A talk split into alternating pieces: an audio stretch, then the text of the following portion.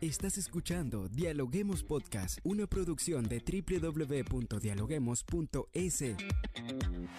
Cientos de académicos analizan, opinan y debaten. Son voces frescas que llegan a renovar la opinión pública desde una perspectiva diferente. Somos la puerta de entrada a la academia. Somos el nexo de la academia con la comunidad.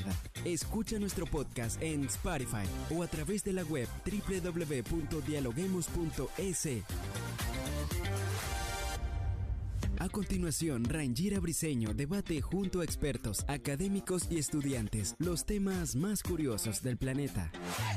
Hola, ¿qué tal amigos? Como siempre les damos la bienvenida a un nuevo episodio de podcast a través de la www.dialoguemos.es. Soy Rangira Briseño y ya estoy lista para iniciar un nuevo episodio.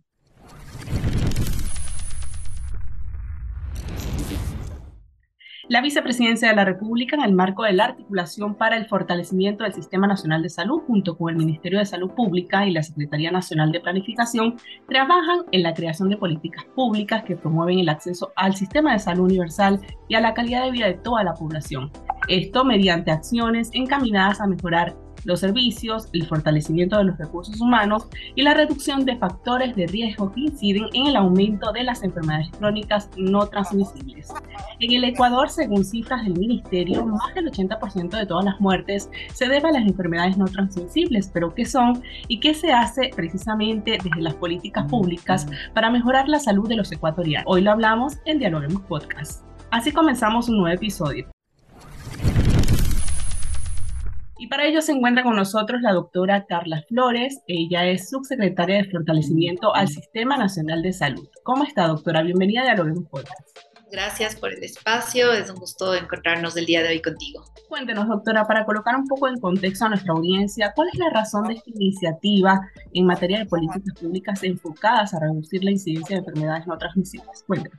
Eh, todo esto nace, eh, justamente del análisis que se realiza de cuál es la carga de enfermedad que tenemos en un país, es decir, de qué es lo que nuestra población está sufriendo más, de qué se está enfermando más y sobre todo de qué se está muriendo más. Eh, lo más importante cuando nosotros hablamos de eh, la salud de una población es entender dónde está la mayor carga, dónde está el mayor peso de enfermedades y en base a eso, pues obviamente necesitamos priorizar las acciones.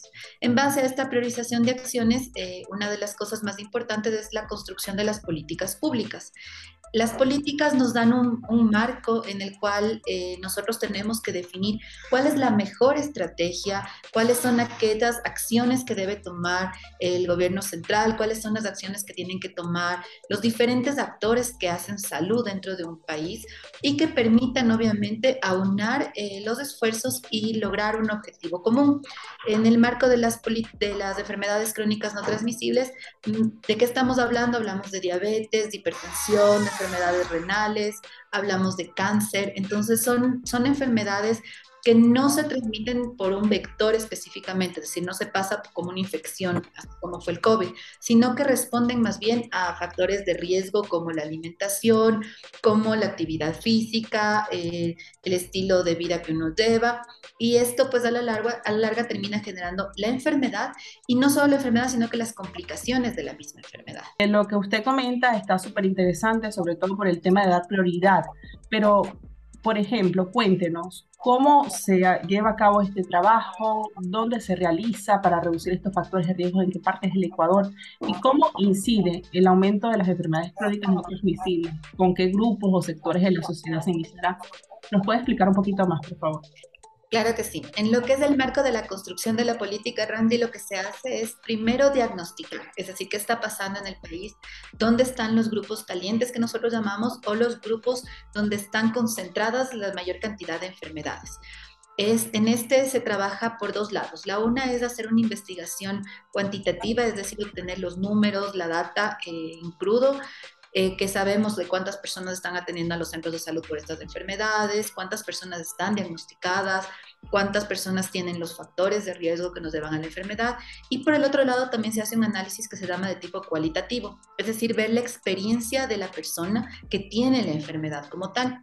Una vez que nosotros tenemos un diagnóstico, esto se llama la etapa del diagnóstico de, la política o de qué es lo que nosotros estamos generando, hacemos luego un análisis con identificación de los actores. ¿Cómo identificamos a estas personas?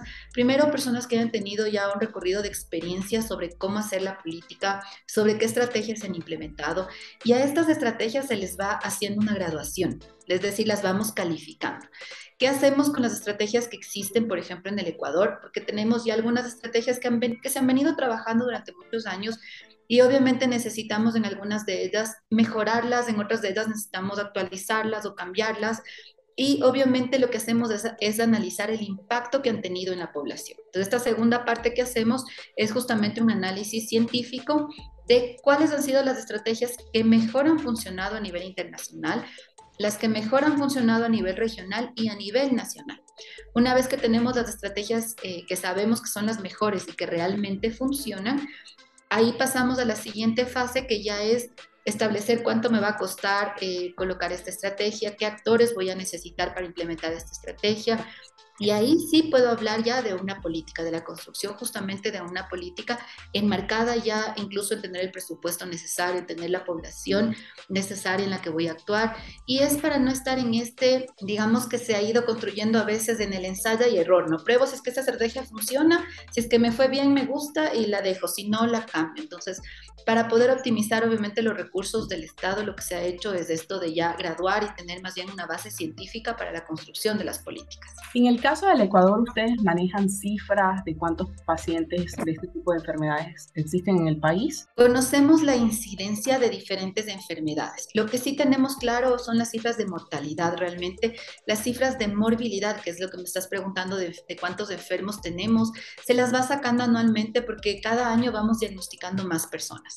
En la data que nosotros tenemos, sabemos que más o menos, por ejemplo, en, te hablo en diabetes, un 30% de la población podría estar en riesgo de padecer esta enfermedad. Entonces, si hablamos de 17 millones de personas, a esos le calculamos más o menos los rangos de edad y vamos a tener más, más o menos una carga de población que si estamos súper seguros de, de, que se está muriendo nuestra población. Entonces tenemos identificadas las 10 primeras causas de mortalidad y entre ellas están los infartos agudos de miocardio, los accidentes cerebrovasculares, el cáncer, las enfermedades pulmonares obstructivas crónicas y el COVID que nos vino a marcar también una línea de tendencia desde el año 2021 que apareció ya entre las primeras 10 causas de mortalidad y que actualmente obviamente está en descenso. Por ejemplo, ustedes en el caso de reducir esta incidencia, como bien usted nos está comentando, hacen talleres de capacitación para concientizar a las personas, sobre todo a los ecuatorianos, del riesgo que tienen este tipo de enfermedades. Porque llama la atención lo que usted dice, ¿no? El diagnóstico que cada año se aumentan eh, mucho más este tipo de enfermedades en el país. Lo que estamos haciendo es eh, generar también esta corresponsabilidad.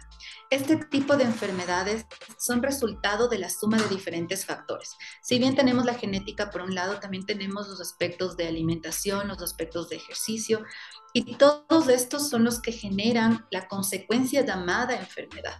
Si nosotros tenemos una persona que tiene una mala alimentación, que no realiza actividad física y sobre eso tenemos un familiar que también tiene eh, diabetes, pues obviamente su riesgo se incrementa. ¿Qué es lo que se está trabajando actualmente? Es justamente identificar dónde nosotros podemos actuar como, como gobierno y dónde también necesitamos obviamente del apoyo y la corresponsabilidad de las personas para poder mejorar su estilo de vida. Entonces, el hecho de decirles, por ejemplo, Em, subamos las gradas en vez de subir en el ascensor, el hecho de caminar una cuadra más eh, o me bajo un poco más lejos del trabajo para poder caminar esa cuadra extra y que me permita moverme. Si es que estoy en un lugar en el que me mantengo mucho tiempo sentada, trabajos de oficina, eh, lugares donde tengo que permanecer mucho tiempo sentada, pues cambiemos y hagamos una, una, actividad dentro de, esa, dentro de ese desarrollo diario, de tal manera que yo pueda disminuir el factor de riesgo que ya lo tengo por el simple hecho de, estos factores que te venía diciendo antes. Entonces los trato de disminuir y esto lo hemos llevado, eh, actualmente lo que se está haciendo son las campañas de prevención y promoción, pero las estrategias específicas son las que van a venir resultado de la política pública. Ahí nosotros diremos, esta estrategia vamos a trabajar, por ejemplo, en los adultos mayores, esta estrategia vamos a trabajar en el grupo de adultos, esta estrategia incluso vamos a trabajar en adolescentes y esta en niños porque no todos responden a la misma estrategia de la misma manera. Entonces es importante saber que tenemos que focalizar ciertas medidas en diferentes, en diferentes grupos poblacionales. Claro, doctora, a propósito de lo que nos comentan desde que se viene aplicando estas estrategias, ¿cuál ha sido la receptividad de, los ecuatorianos? Yo creo que todas las personas estamos eh, buscando siempre la salud. La salud es un bien que no lo podemos eh, medir, no lo podemos contabilizar a nivel monetario y es un bien que todos lo buscamos. Entonces yo creo que la, la, mayor parte de la población, por no decir toda la población, estamos concentrados en cómo mejoramos nuestra calidad de vida y este es un punto muy importante porque estamos trabajando en conjunto.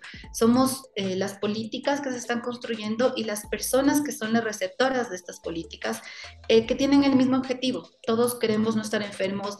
Yo creo que a nadie eh, le gusta llegar a un hospital enfermo o estar enfermo como tal.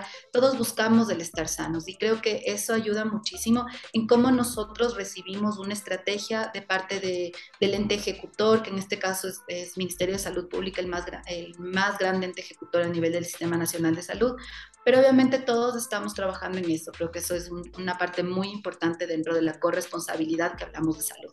Claro, en cuanto a un punto muy importante que es el acceso a los medicamentos, quisiéramos saber cómo ustedes aseguran que los pacientes reciban la atención médica oportuna en momentos donde en el país existen reclamos por distintos sectores de la sociedad. Lo que sí tenemos que tener súper claro es que los entes ejecutores son quienes van a lograr eh, diferentes o van a realizar diferentes acciones justamente para poder tener este acceso oportuno al que llamamos.